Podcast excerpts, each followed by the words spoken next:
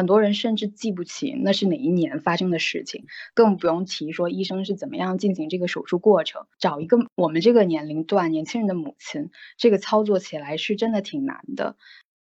特别是我还看到了一种女性友谊的力量，就是你可以发现，女性听女性讲述这些，她有的时候还是超过了一个所谓的简单的一个母女的身份，建立起了一种跨越代际的一种友谊。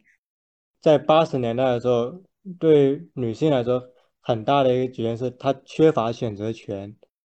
这些都是真实的，就是一个女性的她们的感受。这些感受，她应该，她应该留下来，她不应该被遗忘，也不应该被消音。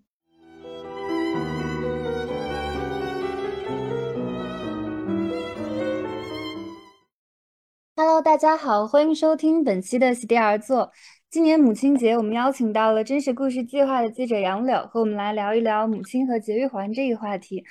嗯，那杨柳给大家打个招呼吧。Hello，Hello，大家好，我是杨柳。嗯，节育环看起来是一种铜环，一般有圆形、弓形、梯形等形状。它的避孕原理是使子宫内膜形成炎症反应，让受精卵难以着床，从而达到避孕的目的。但是长时间佩戴节育环会对女性的身体造成严重严重的损伤。上了节育环的女性需要在绝经期前将环取出来。中国卫生健康统计年鉴二零一九显示，二零一八年全国放环数量为一百八十四点二万个，只有三十四点七万个被取出。也就是说，仅仅一年就有近一百五十万个环停留在女性体内。杨柳曾经采写过一篇叫做《带妈妈去取节育环》的报道，文章当中记录了三位母亲摘取节育环的经验。那杨柳可不可以给大家介绍一下，当初是出于什么契机想要做这个选题？嗯嗯，其实我当时看到这个选题的时候，也是因为艺术家周文静她那个女性系列解玉环这个艺术作品，然后但是嗯，因为我发这篇文章比较晚嘛，拖了这么久的时间，就是因为嗯，确定这个选题觉得可以做之后，我有简单的聊一，就找一些朋友或者是呃身边认识的阿姨他们聊，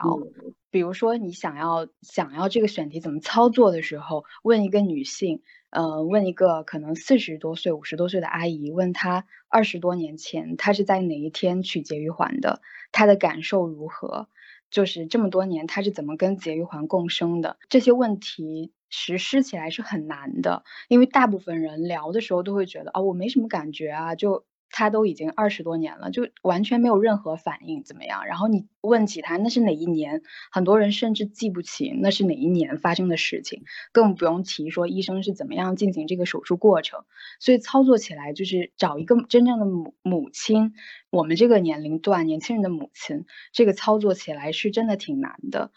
多数的阿姨们的回应都是没感觉，不记得。就这样，然后所以我其实就一度有点想放弃这个选题了。之后是就跟我的编辑再聊了聊，然后我的编辑就有跟我讲他妈妈和他的对话。他妈妈是他当时问他妈妈说，呃，生我的时候痛不痛？然后他妈妈说完全不痛啊，就 biu 一下就出来了。然后他就想，我已经二十八岁了，然后我妈妈她生我已经二十八年了，对二十八年的那件事情，她的记忆是 biu 一下就出来了。但是他回想起来生育的那种疼痛，就说怎么可能就是这么简单的一件事情？然后那个编辑跟我讲说，那些阿姨她说没感觉，不记得，就是你可以把它换一个解读，他给你提供了一个信息，这种他没感觉可以解读为他对这件事情的感觉是没有感觉，不记得，但并不代表。他对他这件事情是真的一件不值得感觉、不值得记得的事情，所以我们可能要用，如果是写作者来和采访者来说，我们可能需要用一个外部的视角去审视他们讲述的东西，然后听他讲，我就觉得是这个选题是可以做的，就是不管那个受访者他们怎么样跟我讲，嗯，我觉得也是要。要做下去的，然后当时也是，呃，决定做的时候，是我之前跟我妈妈聊了一下，我就问她说，嗯，你记不记得你当时是怎么戴环的？然后我刚提到“节育环”这三个字的时候，我妈妈立刻就是就能感觉到她的神情是一下子变了，因为我们当前面在聊很轻松的话题，她就说为什么要说这么沉重的话题？就我心感觉还是挺不一样的，就有点难受。就是在他的认知里面，这是一件沉重的事情，但是他没有跟我分享过。就这么多年，他可能一个人就这样走过来了。到他现在回忆起来说，这是一个沉重的事，他对这个事情的认知是“沉重”两个字。然后我就想着，嗯，我要做这个选题，就可能不仅仅是对以前，不仅仅是关于我的母亲，至少是那种，嗯，不是口号式的或者概念式的，就只是想记录一下这些妈妈们的经历和感受，很普通的一个一个个体的故事。就也不用说说教什么女性经验啊什么的，就是我的设想是，我只是要听他们讲讲故事，我不用用什么女性的身体自主权啊这些去分析他们，然后嗯，就是从那些故事里面，就是挖掘一些什么普世的价值什么的，我就可能只是想知道这一根在他身体里面小小的金属丝，和他共生这么多年，和他一起生活了这么多年，到底对他意味着什么？所以就做了这个选题，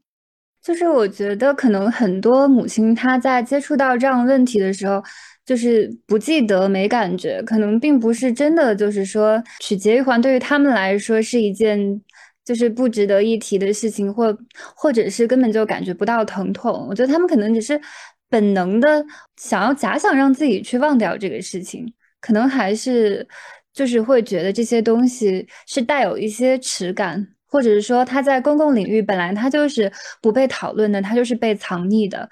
所以说他也连带着就是在他讲述的时候，他也选取了一种遮蔽自己情感的方式。那那你在采访过程当中，就听你说也是遇到了就是很多困难的，然后你说你就是采取聊天的方式跟他们讲嘛，再具体的知道一下，就是比如说你会。就是说，从什么东西开始聊起，会让他慢慢慢慢的愿意打开自己去说这些东西。嗯，我我其实是没有直接和这些母亲聊的，就是没有和妈妈们聊的。虽然这是三位妈妈的故事，但是我这篇文章它是，嗯，因为标题是带妈妈去举节育环嘛。对，你是跟女儿讲？对，没错，是跟女儿说的。因为当时其实是，嗯嗯，像你刚才说那个，很多母亲不愿意讲述这些经验，这个真的是。非常现实的存在的，因为我记得我在网上，就是不管是一些什么呃各个平台都有找，像快手啊、抖音啊，然后小红书这些，非常多人愿意在那个上面分享自己的经历，然后但是他们的你点进去他们的头像就会发现它是空空的。他没有任何自己没有发任何帖子，然后也也没有什么呃照片啊什么的，就只有一个账号，然后可能甚至是一一串数字那个样子，然后你联系他你是联系不到的，多数情况下联系到的那些人他他都告诉我是拒绝的，然后我找到了这这三个女孩是有一个微博的博主，她叫 com seventy seven times 那个一个女性的科普号吧算是，然后嗯他们里面有一个。话题就是带妈妈去节育环，然后里面有非常多女儿的讲述，嗯，因为在这个上面耗费了太久的时间，就是找找嗯母亲来聊的话，就是呃很难找到受访者，然后所以我就想说从女儿们的角度来讲述，后来我发现这样子其实比之前那个选题会更好，因为现在有的选题也都是从周文静艺术家。他的艺术作品，然后切入，还有包括文静他自己分享的那些故事。我刚开始也有也有嗯联系到文静，文静也很愿意接受采访。但是后来我想，那些他自己分享的故事，他这么多年的采访经验，其实已经被很多媒体都写过了。我就想有没有一些比较新的角度，从女儿的角度来看的话，她是和母亲他们有一个两代女性这种观念的冲突，然后还有这种。嗯，身体经验的变化，我觉得其实从这个角度看，其实会更有趣。嗯，我先是跟这些女儿们聊的，然后到后来我会问一些问题，就更细节的问他们妈妈对疼痛的感受什么的，然后就是相当于他们在之后又帮我采访了一下自己的母亲。这样子的话，我觉得他妈妈会跟他们有一些更，嗯，就是有一些更私密的话可以对他说吧。当然，我也有两个就是采访的经验，嗯，一个是我采访了我同事的母亲，因为那个是那个阿姨平常也有跟我断断续续的聊天这个样子，然后我当时采访的时候，叔叔在旁边，所以就那个是非常有趣的，虽然呃文章是不可能呈现的，但那个真的听起来是呃挺有意思的。比方说阿姨说她当时戴环的时候很痛，然后她说说哎痛什么痛啊？就这种 就是这种的，然后你就感觉她。然后在她的丈夫面前，她是不好意思说出这些的。然后她说：“我当时生育了，然后呃，当时戴上环之后还要带孩子嘛。”然后她丈夫可能就说：“嗯，我也有帮你带孩子啊，那有什么累的？” 就是这种，所以就是屡屡打断我们的对话。我感觉阿姨的表情就是嗯。他有，他会有一点不好意思的感觉，可能让我听到了他们家庭里面的这些小小的纷争啊，这样子的，然后他们两夫妻的吵拌拌嘴这样子，我觉得那个也是挺奇妙的。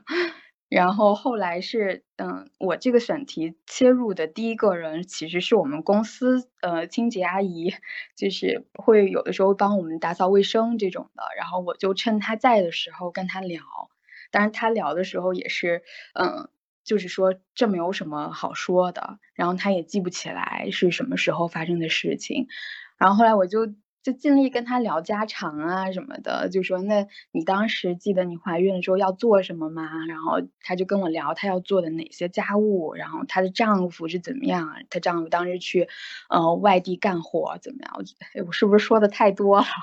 哦，没有没有，我觉得就是刚才你提到就是和同事她的。同事的母亲是吗？就是想要去采访她，然后她的丈夫频频打断她嘛。我觉得这其实也是在很大程度上，女性她不愿意去分享自己疼痛的一个原因，因为她有点不像是头疼、腰疼这种，她就是涉及到了一些更加私密的疼痛。然后这个疼痛可能就是好像就是作为一个女性，她应该被承受的疼痛被理所当然化了，就好像是给我们看了日常生活中很可能就是经常出现的一面，就是他经常的打断他，不肯承认妻子她的疼痛，所以他也会慢慢慢慢的不愿意去说这些。但是我觉得其实可能也不代表就是我们女性她真的。就真的没有，或者真的不愿意说，因为周文静接受采访的时候，她有说到，她原先跟她妈妈交流节育环的时候，她的妈妈也不愿意谈这些事情，但是当她妈妈看到女儿的毕业展览的时候，反而没有回避，甚至建议她做的更加震撼一点。我觉得就是很多母亲可能觉得谈论这些。生理疼痛，或者是跟生育有关的、跟避孕有关的经验，是觉得带有耻感的，所以想要逃避，然后采用一种就是共通的语言，比如说这没有什么的，我记不起来了。但是当真的有这样的一种能够表达他们情感、记录他们生活的东西的出现的时候，我觉得他们也会重新产生认同，甚至比我们想象的更为坦诚。只是让他们变得坦诚、打开他心扉的这个过程比较艰难，也比较缓慢。就是比如说，嗯，怎么样能够就是采访的人信任一个陌生人，就是他怎么样能够慢慢打开自己，就他需要一个很长的时间，所以说他可能本能的还是会采用那样一套，就是他自己都意识不到的说谎的语言，就是我们刚才反复提到，就是不记得这没有什么。然后我觉得就像是，我觉得你这篇采访就是做的让我觉得很好的一点就是。是女儿带妈妈去取节育环，然后甚至是有很多母亲因为各种各样的原因不愿意去取环，但是他们的女儿了解到节育环的知识后会。会主动跟妈妈沟通，然后就是因为妈妈跟女儿天然的一个连接嘛，所以会更加容易让他们打开心扉，让妈妈分享自己的感受。比如说他们会看到，就是说母亲是就是在取环之后，本来是从一个非常会注重自己仪表、精心化妆的人，变到因为过于疼痛，根本就没有精力去管这些，或者本来是一个雷厉风行的、什么都做得好的一个女强人式的母亲，但是在就是。取环的时候，或者是怎样的时候，还是遭遇到了很大的疼痛。嗯，然后我觉得，特别是我还看到了一种女性友谊的力量，就是你可以发现，就是女性听女性讲述这些，她有的时候还是超过了一个所谓的简单的一个母女的身份，就是建立起了一种跨越代际的一种友谊，就是更能建立共情，所以他们也更能分享私人的情感嘛。但是，所以我这样有的时候想问宗成的就是，嗯。因为刚才我们一直提到的就是女性，就是女儿跟妈妈之间分享这个事情。但是就比如说，嗯，就像刚才杨柳也提到，当这个阿姨在讲述自己的疼，就是取环的疼痛的时候，她丈夫会粗暴打断他们。那么假设她只有儿子，然后就是跟丈夫一起生活的这个家庭，那会不会就是在某种程度上会造成她诉说自己情感的一种障碍？因为因为你的妈妈就一直都是儿子嘛，所以就很想问一下，你有没有问过你妈妈就是取节育环的经验，会不会跟你说一些跟身体有关的疼痛？嗯，就我回答这个问题之前，我先给观众一个，就是我来这里是做一个反差的样本的，就是这一期是 他们两个主聊，我是作为那个反面的例子。但是我觉得非常需要男生说话。对对，所以我就会配合他的工作。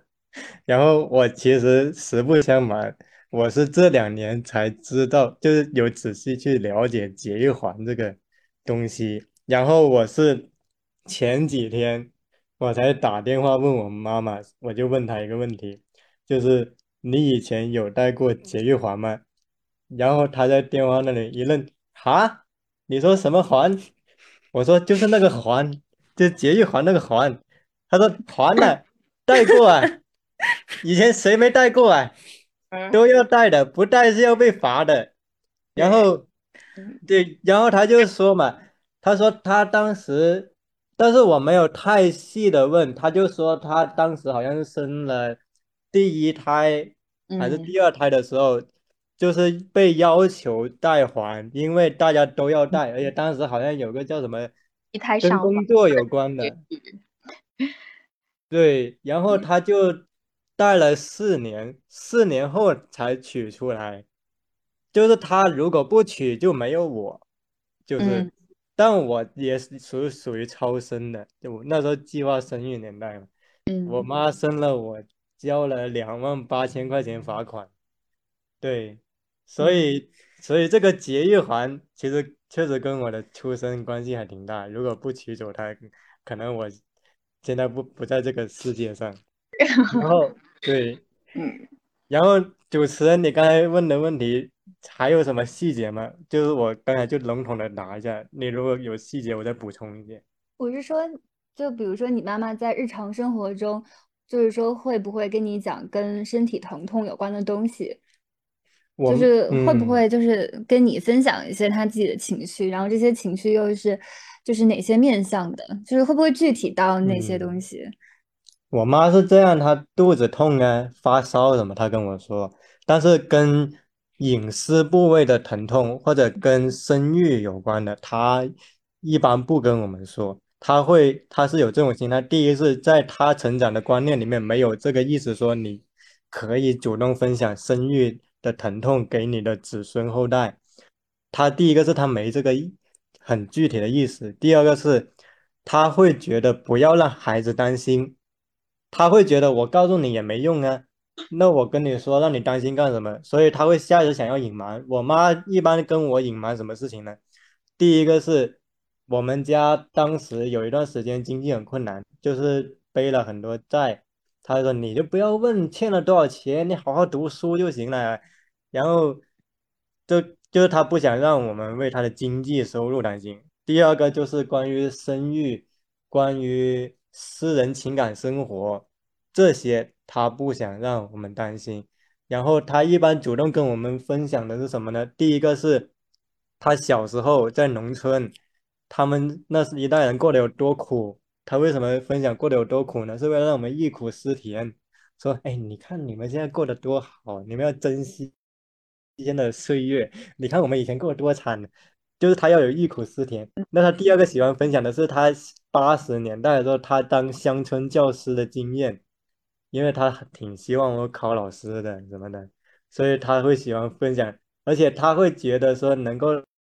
当一个老师是一个他觉得挺幸福的事情，所以他喜欢分享乡村教师的经验。第三个就是他会经常喜欢跟我们分享他日常生活中他觉得有意思的东西，包括后来他用微信了，他经常喜欢传照片，就最近我们家的小区改造。然后修水管，他就拍了照片，那个修旧水管黑不溜秋的，他就拍出来说说小弟啊，你看这个水管现在脏成什么样了？我们以前就是 我们喝的水就是通过那个水管传上来的，所以他经常会分享这个东西给我们，但他确实很很回避分享跟他的生育、私人的，尤其是爱情上的东西，还有嗯跟性有关的嗯，这些东西，他会讳莫如深。哎，就像你说的，好像就是，比如说你妈说头疼或者是肚子疼之类，会让你们陪她去医院，但是取节育环好像是她是她一个人完成的吗？取节育环，她不说我都不知道她戴过节育环这个事情，我是最近才知道啊。杨柳，你说，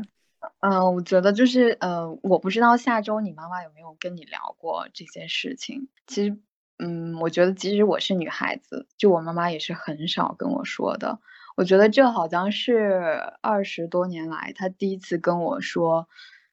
就是在一次谈话中提到子宫、提到阴道、提到节育、提到生育那些。嗯，虽然我是女儿，而且我我自己感觉我跟我妈妈感情非常的好，就是我们无话不谈。嗯但是这些其实她也完全没有跟我说过。然后包括她以前呃在宫颈方面有一些问题，嗯，他也没有跟我说过。我我是因为这次了解玉环才聊到，他已经原来之前在一个小诊所里面，那个诊所的医生告诉他他得了宫颈癌，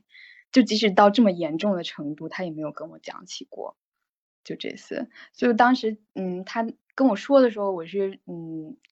特别特别高兴，因为我从来没有从他嘴里听出过 “阴道”这个词。然后他跟我说那个过程，医生是怎么拿着那个环，然后用了什么东西给他把这个东西放在子宫里面。他说：“你知道子宫有多大吧？它就跟环也差不多大，那个是一个弓形的节育环。”你当时是非常震撼的。然后他又跟我说了很多我姥姥的事情，因为我姥姥是一个医生，但是我呃这一段也是我不知道的，就是他的妈妈，他他的妈妈是一个。我姥姥在退休了之后，会帮村里面的那些女人们取他们的节育环。嗯，我我其实也有点有点印象，是因为我记得我姥姥五十多岁的时候，她那个时候其实还是会有断断续续，因为她算是村里面开了一个那种诊所，但其实大部分都是义务的，就是呃嗯嗯不用要问村民要钱的，所以村里面人就会来这边。然后有一年姥姥就突然就。不帮大家取了，就是那些药就放那儿，就永远放那儿了。就现在也有很多坏的药，其实，呃，我印象中就一直放在那里，也没有人吃，也没有人再来这里看病。后来我才知道是有一次意外，是因为我姥姥给一个嗯给一个人取节育环的时候发生了意外，因为子宫壁它是非常非常薄的，就是手术。我们很容易刮伤，像我给我妈妈讲，我采访的嗯对象，她妈妈有一个子宫穿孔嘛，然后造成了肾盂积水。对，这个我妈说看到。对，这种这种情况是非常常见的。然后那个那个阿姨的子宫壁就相当于发生了一个手术意外，然后所以就是我姥姥之后就承担了她的全部的医药费，然后当时还是挺严重的一个情况。然后那个阿姨好像还来北京看病，就是呃我们我们家给她钱，然后送她来北京看病。所以发生了这次意外之后，我妈妈就没有再让我呃我姥姥去承做这些事情了，就觉得你休息吧。但是你听这个，你就觉得哦，好好吧，就就确实还是不要做了，就感觉又又惹这些麻烦事儿，对吧？就带引号麻烦事儿。但其实就想，呃，我姥姥不在了，那村里面那些女人，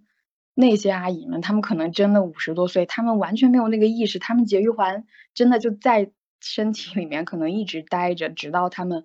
呃。发生什么生病啊，什么生病，我觉得能检查出来还是好的。多数人可能就带带到自己死亡的那一刻了。就想一想，还是挺难受的。对，就是你采访当中也有提到，就是有一些母亲，她们可能就是不断的会有一些生理疼痛，然后她都是佩戴节育环带来的嘛。但她哪怕去医院检查，有的时候都不能够，就是一定能够知道就是节育环造成的。然后我、嗯、我其实我妈妈也很少会跟我讲这些东西，然后我跟我妈妈感情也算是非常好。所以就是当看到这篇文章的时候，我也反过去问我妈妈，然后就是说，妈妈你有没有取节育环？然后我妈妈说取了，然后我说你什么时候取的？嗯、然后我妈也不跟我说具体的时间节点，她说早取了。然后我就说那是谁告诉你去需要的呀？然后她就直接给我四个字：经验之谈。然后然后我就觉得这好像就是这些东西好像也的确就是，哪怕就是我自己认为自己是一个接触女性话题还蛮多的人，但是在碰到就是跟节育环有关的这个东西的时候，还是有一些陌生的。但其实就是根据世界卫生组织的数据显示，全世界佩戴节育环的女性有三分之二在中国，就是它其实是有非常多的女性她在佩戴这个节育环，但是又但是。就就吊诡的就是，很少有人意识到节育环的运作原理以及它可能对身体造成的危害嘛。像是你在文章中文章中提到，就是就有一个雨桐的母亲，她自己谈到上环经历的时候，她也她说的就是所有人都这样，因为生育要上班，所以必须要有这个上环证，然后或者是说所有人都带，你不带你才是那个奇怪的人。然后，而且特别是他是一个医生，但是他想要知道节育环这个运作原理，他还需要问妇产科的医生，那更别提那一些就可能不太具备一些医疗常识或者身边缺乏医生的这些女性了。然后我觉得其实。就是除了上一辈的女性，我觉得也不乏一些年轻的女性，她们在通过就是佩戴节育环的方式来避孕嘛。但我觉得她们同样对这个节育环的运作原理和注意事项是知道的很少的。比如说，呃，我有个表姐，然后她是八九年的嘛，她在最开始的时候，她佩戴节育环的时候，她只是说戴这个东西比较痛，但是她说这是作为一个女性，就是。就是肯定是要承受的痛苦，因为你不可能这么年轻你就没有性生活。然后，对，然后我觉得还有一点就是，他说他也知道，就是说不娶会对身体造成一些伤害。然后他看了年糕妈妈这个公众号上面发的，也是跟周文静有关的那个采访，就是，然后然后他也知道这个东西有害，但是呢，他也不愿意就是去取，因为他觉得会造成很大的心理负担。一方面就是可能就是还要再采取别的避孕措施嘛，但另一方面他又说，就是他上环的时候发现有人去取环，有些人觉得什么事情都没有，另一方面有一些人又觉得非常的痛，然后他就看到那个痛的人，他也跟着害怕了，他就觉得就是万一自己取的话痛怎么办？所以就是他就因为这个原因，他目前就是还没有取，因为可能他也非常年轻嘛，然后就就就还是。就也不知道说什么。我觉得其实可以科普一下，就是你刚才提到一个数据，三分之二的绝育环在中国。那为什么当时会有那么大规模的计划生育？就是但是可以更细聊一些，就是落实到那个具体的采访里面，他们被要求戴绝育环，嗯，是是谁要求呢？具体的机构是什么呢？我觉得这些都是可以细聊。计生委吧。杨璐知道吗？呃，对，其实这个就肯定绕不开八二年的那个计划生育为基本功，就是这是一个当时的，嗯，其他的避孕措施难非常难普及，节育环就变成了中国计生工作中最普遍的一种避孕的方法。然后这个时候又涉及到其他的避孕措施是什么呢？就下周你知道，就是现在我们女性有哪些避孕措施？避孕套，然后避孕套、节育环，然后可以就是避孕药，或者是还有可以皮下埋植的那一些针吧。对，所以就是嗯，像国外，然后多数都是避孕套嘛，然后嗯，美国的可能就是结扎，呃，输卵管，呃，输精管结扎，女性的输卵管结扎，然后或者我们现在年轻女孩也很很很常见的，我们可能吃优思明啊、优思悦这样子的。但是就是吃过药的都知道它的那个价格，它一盒大概是呃一百六十元，所以它其实是一个非常昂贵的。就吃药的话是一个非常昂贵的长效避孕药。它的副作用大吗？也有的，就是短效很小的，短效的会有很大的副作用。像那种紧急避孕药，其实副作用是很大，但是长效的避孕药是还好的。像呃，因为我我我是有想吃的，但是没有吃的原因是它还是有一定的副作用，就是呃会情绪非常低落。对，它可能会就是治愈吧，就是导致抑郁。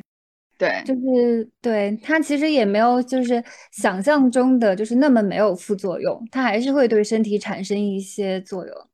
对。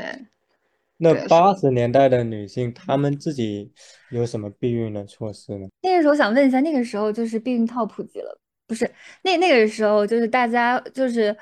有避孕套嘛？应该有吧？是没有避孕套，所以才戴节育环，还是就是当时避孕套其实并没有，也没有普及开来，就很难买到，所以那个时候就让女性佩戴节育环。这个我没有非常确确信的数据，就是避孕套哪一年开始普及什么的，但是 八二年的那个时候肯定是有避孕套的。就肯定是有避孕套，但是你想，我们生活的年代可能是九九零年代，我们都是九零后嘛。然后我们的家长们，他们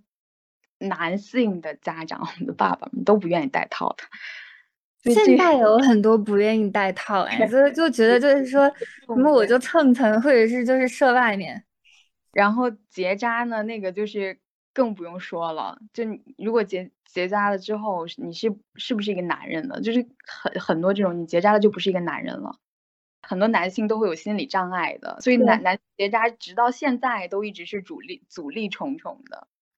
所以那个时候就变成了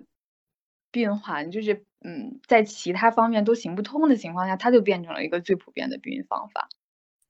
所以其实节育环的背后，它还是一个避孕的风险都是由女性承担的事实嘛。因为其实就是，虽然我们刚才一直都在聊佩戴节育环的疼痛以及对身体造成的危害，但是其实那些佩戴节育环的母亲对节育环的态度也并不全部都是否认的。比如说，她给给她带来了一些哪些疼痛，还有一些母亲其实是挺喜欢这个东西的，因为这个东西的出现让她可以避免再次怀孕，可以让她免于再次生产的痛苦。然后就是就是你采访里面有提到，就是雨桐的母亲她有反复反复摘戴环的经历。第一次上环后取环是因为宫颈形态和节育环的形状不匹配导致的疼痛，然后再次重新上环是因为又意外怀孕和流产了，所以她才需要再次戴这个环嘛。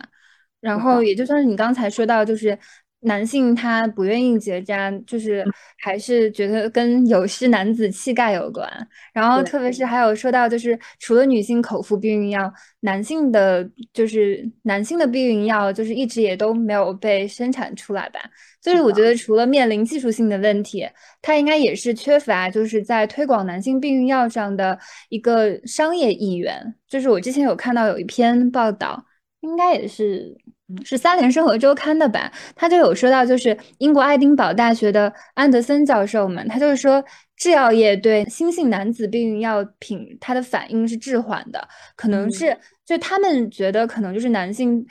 对男性避孕潜在的市场信息不足，但是其实有的时候也就是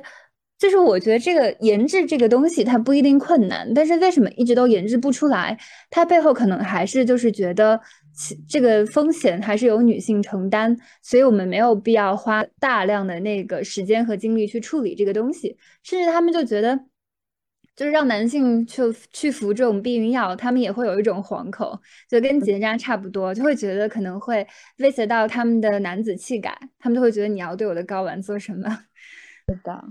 对，这在这里我可以跟大家就是普及一下那个呃宫内节育器的好处，就即使。现在有一些八零后啊，甚至九零后的女孩还会再佩戴这个，就是因为它实在是一个非常省事儿，并且非常好的长期的避孕方式。就是避孕套，然后有很多人不愿意戴，然后相比于多次的反反复复的人工流产，戴环真的是一个很很重大很好的发明。以前的话是有同元素为基础的环，就是不管是什么形状，O 型啊、T 型或者弓形的。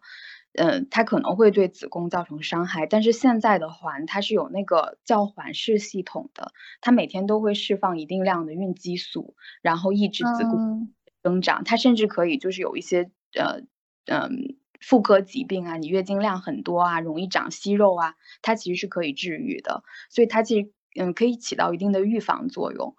这比起结扎来说，它是。可逆的，因为你一旦输卵管或者输精管结扎了之后，呃，你是不可逆的嘛。但是这个月环，你这个月取掉环，你下个月就可以立刻准备备孕了，就可以怀孕了。它是一个很快的恢复生育能力的方法，所以大家很多母亲都有过反复取代环的这样的经验，就是因为，嗯，它真的是一个很省事儿。并且很很方便的一个避孕的方式。我想怀孕了，呃，我可能就下环了；我不想怀孕，我想避孕了，我再上去，就这样。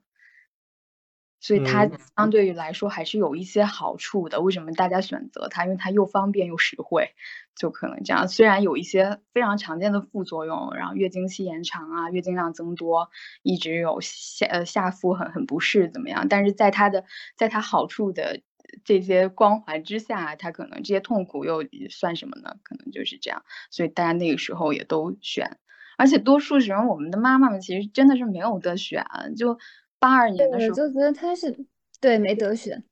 对，他是那个政策就是一胎上环，二胎绝育，那就是政策，你没有办法，就就跟就跟我们可能你排着队去领个什么东西一样普遍，就所有人都是这个样子的，而且还有很多，就即使到一几年吧，还是有一些你女性只要呃需要上环了才能给孩子户口的，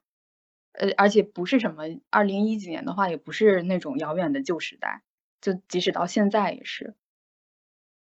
所以我感觉关键其实是那个选择权，就是在八十年代的时候，对女性来说很大的一个局限是她缺乏选择权，就是那个时候其实已经有避孕药，然后可能有节育环，虽然那时候节育环有很大的局限嘛，但那时候女性很大一个桎梏是她被逼着只能选择这种措施。而现在可能相对进步的一点是，你现在可以选择其他不同的，而且我觉得，嗯，觉得我们做节育环这些选题，可能需要强调的是，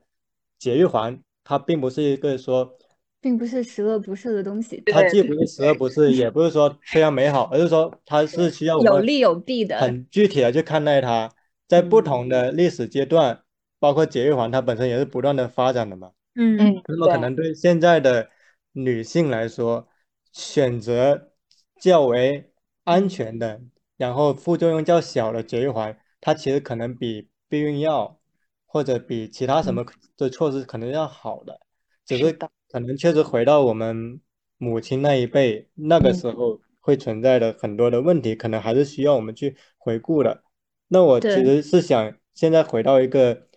相对。个人史的视角，因为我们刚才谈了很多宏观的问题，嗯，就是我想从一个点聊的是，因为刚刚我们都注意到，我们的母亲都对很多一些跟生育有关的问题讳莫如深，我们的父亲有时候他在这里面的角色也是模糊的。那么我会想问两位，包括后后来你们也可以问我自己，就是在你们小的时候，你们的母亲有跟你们谈论过？跟生育或者跟私人情感有关的话题吗？就是杨柳可以先说吗？我和我妈妈聊起生育方面的疼痛，嗯，大概是哪一年我有点忘记了，但其实就是因为当时那个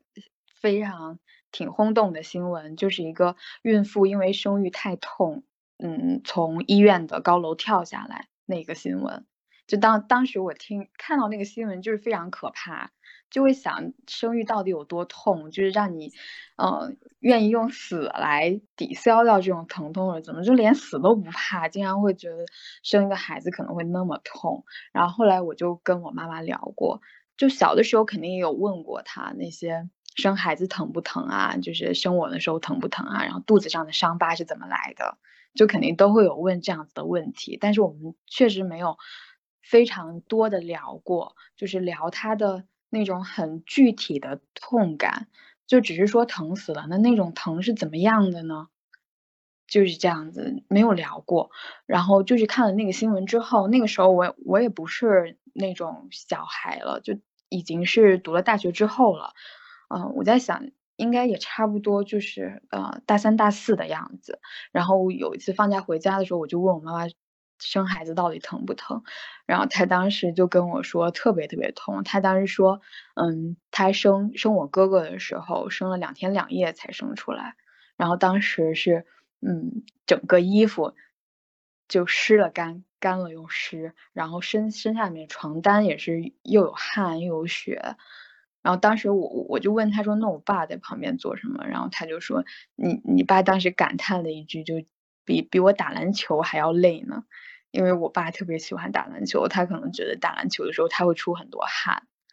就这种。然后我妈形容那个疼痛是把你撕裂了，就有一个东西一直在拉扯，你把你撕开了，再又给你合缝缝合到一起的那种疼。而且我们家我哥哥是呃。生完我哥哥之后，我哥哥是有一些心脏方面的病疾病的，就是嗯，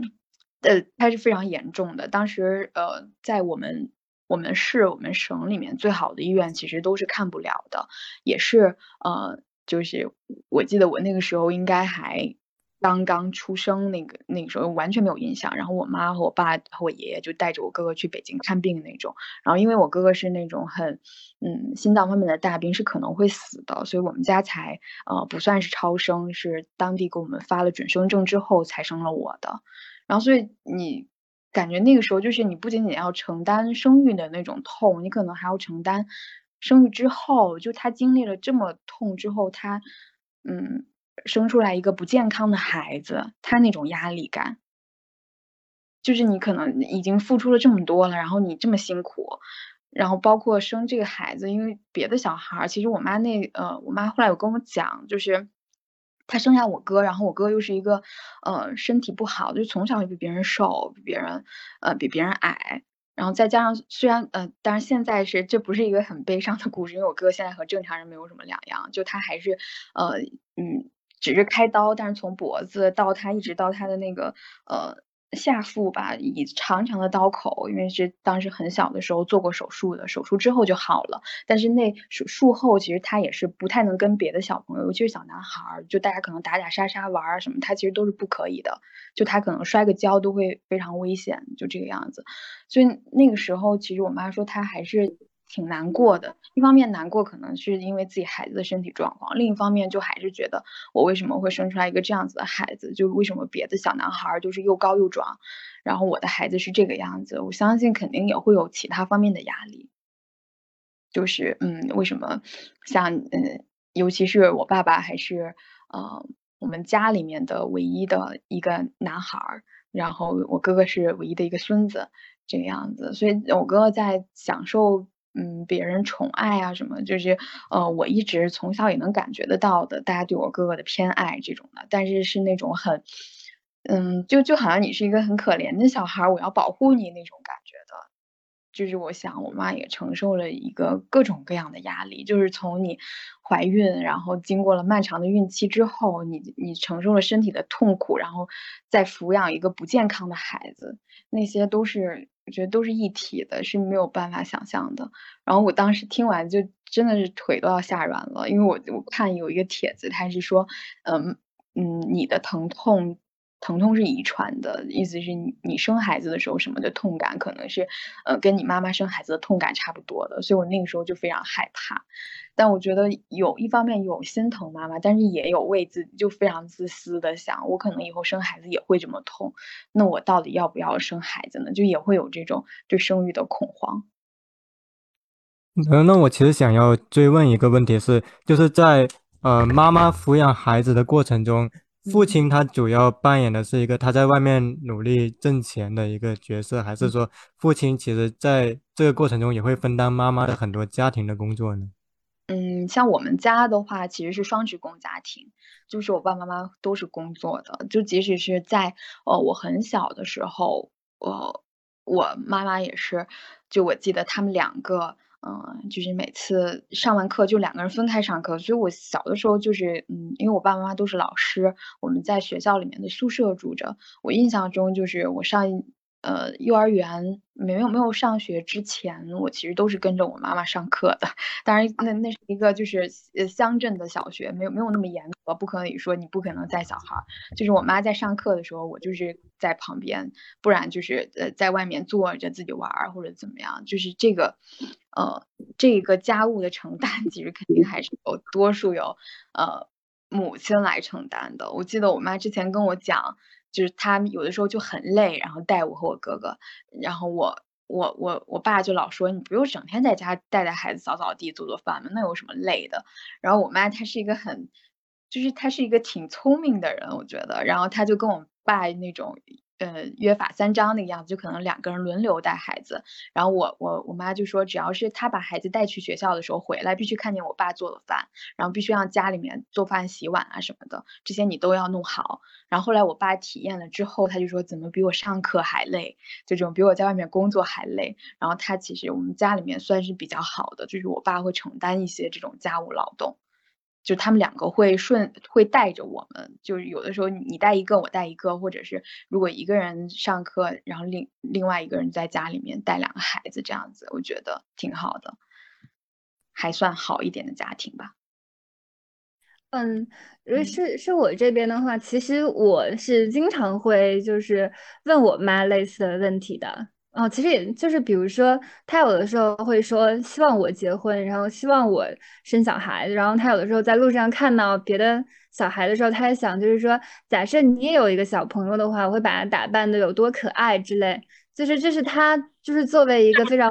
普通的一个中国母亲的一个想象吧。但是在这个时候，我就会非常坚决的告诉他，我不想生小孩，我非常的怕痛。因为这个，其实我自己也忘记掉，就是从什么时候开始知道了生育非常的疼痛。嗯，可能就是因为我经常会去看一些，就比如说 那种女性女性主义题材的书，或者是怎样。就是我先有了一个理论的前提，就是我我有的时候还会理论先行。我就觉得，就是说很多时候，嗯，母亲她之所以会跟你避而不谈。然后他就比如说我问我妈，就是生小就是生我难道不痛吗？然后我妈说，其实也你也没有费多少功夫啊。然后在这个时候我就知道，其实我妈是她不愿意去承认这个痛，因为如果她直接告诉我非常非常痛的话，那我觉得其实挺难有就是更加年轻的女性会愿意去生育的。所以我觉得有的时候就是当他们刻意的去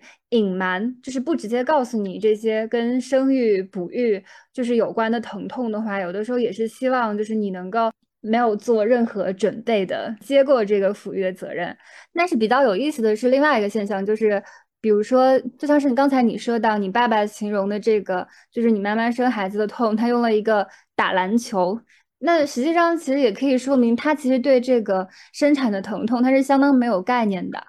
所以我觉得有的时候就是，嗯，就是在看电视的时候，然后我爸就是会，就是想要让这个画面就是完全的过掉。然后我妈说，为什么就不能让女儿看一下，就是妈妈生孩子是有多痛的？然后我爸说，这有什么痛的呢？这不都是每个女人应该经历的事情吗？但其实就是我爸，其实，在很多人眼里，他已经算是一个好爸爸了。然后他其实也参与了很大程度上的育儿。比如说，在我小时候，我妈有一段时间是外出出差的嘛，那全部都是爸爸在照顾我，而且我还是独生女。然后就是我妈妈，就是在她重新开始上班之后，家里的饭也都是我爸爸烧的。就是这样一个表面上看起来的好好父亲和好丈夫，但是在面对就是女性生产的时候，他也是会这么自然而然的说一句，就是说这不都是自然而然，这不都是应该的吗？我觉得有一方面就是他们可能确实就是，就好像是有一种说法，就是你怎么能够要求一个连月经都不来的男性能够真的体会女性的疼痛呢？所以我觉得有的时候也就是你不能说他们就是有多么不能跟女性共情啊，就是他们就是。真的没有体会过这个疼痛，也没有任何的身边也没有任何的人来告诉他们，就是女性生产会经历怎样的疼痛，他们全部都被母爱伟大这样的一个话语给遮蔽下来了。然后就是对，就只会说母亲辛苦，妈妈妈妈辛苦了。但是至于有多辛苦，至于有多痛，他们其实是不能感同身受的。嗯，而且那种浪漫的美化就。更让女性成为了疼痛的承担者了，然后女人通往母亲就就变成了一个所有人都告诉你这是一个很嗯很美妙很伟大的事情。我当年也是这么过来的，然后甚至有有的时候他们会认为，只要女性承担了越多的疼痛，便越能凸显其作为母亲的伟大。就好像你真的，你就经历过这些痛痛疼痛之后，你才会接近那个神性，你才会与神性接近，你才会担得起母亲这个非常厚重的词一样。哎，我有点好奇，嗯，杨柳，你从呃，比如你学生时代到现在，你对生育或者说婚姻的看法是一致的吗？还是说会后面会有改变？比如说可能一开始呃不想结婚，但现在会有所动摇，还是说一直都是个坚定的可能可以结婚但不生育的人呢？就我很好奇这一点。我觉得下周应该也差不多吧。就我们初中啊或者高中的时候，其实受那种浪漫爱的叙事文本影响很重的，就是你能想象到的所有的浪漫的事情是什么？你爱上一个人，然后你和他结婚，你生了一个孩子，然后你们一起死去。就是就是对这种浪漫爱的幻想，完全就是从这些小说文本中感化，觉得结婚是一件非常好的事情。但现在其实我还是一个，我觉得自己是一个比较坚定的不婚，就是觉得从婚姻的牢笼牢笼之内向外看是没有任何意义的。我自己是这样觉得，我我现在对婚姻的这个态度是完全的批判的。哎，那你跟下周是一致的。没有，其实下周有不同的观点。那你说，就是就是，其实我是一个不是不是，就是我我个人是一个，就是说从小可能就是在非常小的时候，我就是一个非常坚定的不婚主义者。但在那个时候，其实我完全不知道，就是婚姻对于一个女性来说到底意味着什么。我只是觉得，呃，然后然后后来就是，但是比较有意思的是，有的时候我会写一些稿子嘛，就是还是跟性别议题有关的。嗯，我记得有一本书叫做《母乳与牛奶》，然后它讲的就还是近代母亲角色的变迁，它主要切入点还是从母亲哺乳这一点开始。然后当时我在写的时候，就是我在翻那本书的时候，然后我妈有说：“呃，这本是什么书啊？这又是在说，就是说做母亲不好嘛，要在否定母亲的意义嘛？”然后那个时候我就觉得，其实就是从我妈一个就是非常普通的一个女性，就是她没有了解这本书的时候。他是怎么样看待，就是有一些谈论性别议题的他的态度的？我就觉得，就是可能作为妈妈来说，呃，有可能他会觉得，因为他已经是妈妈了，然后这个时候有声音出来，就是说，比如说，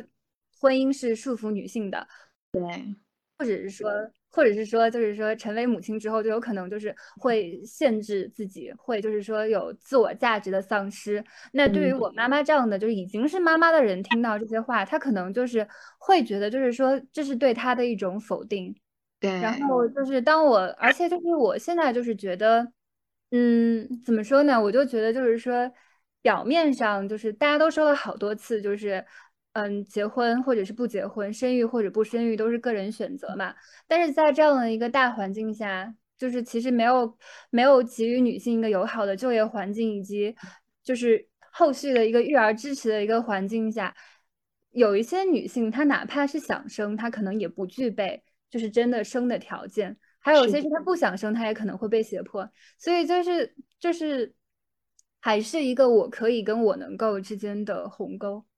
对，其实下周刚才说这个，我就想补充一下我自我刚才说的我采访的那个清洁工阿姨的事情，就是呃，像我采访到的，嗯，那三位女孩子和他们的妈妈，她们都是生活在城市的，而且也大多是她们有自己的事业的这样子的女性。然后像那个，嗯，我们公司里面的清洁工阿姨，她是一个农村的阿姨。然后，所以这个时候就可能真的是像涉涉及到了有一些女性，她是注定要比另一些女性要承担更多的。像像有呃，我我自己看的资料是有一线的计生人员观察到的比例是农村的上环率要远远高于城市的。对于农村的计生干部来说，呃，避孕就是对于女性的上上环手术，男男性结扎在在那个。农村里面是不可以想象的事情的，然后那个过程的时候，其实还是，嗯，就是操作上环的不不是像呃我我文章中的那些女孩子们，她们都是去医院，就还是是有正规的医院的，然后也是有医呃有专业的医生给你上环的，但是在那个时候的农村，很多基层的计划生育部门操作上环的，其实都是一些业余的医生。像呃，国家人口计生委，它二零零七年有发布一个调研，是中国百分之呃七十六的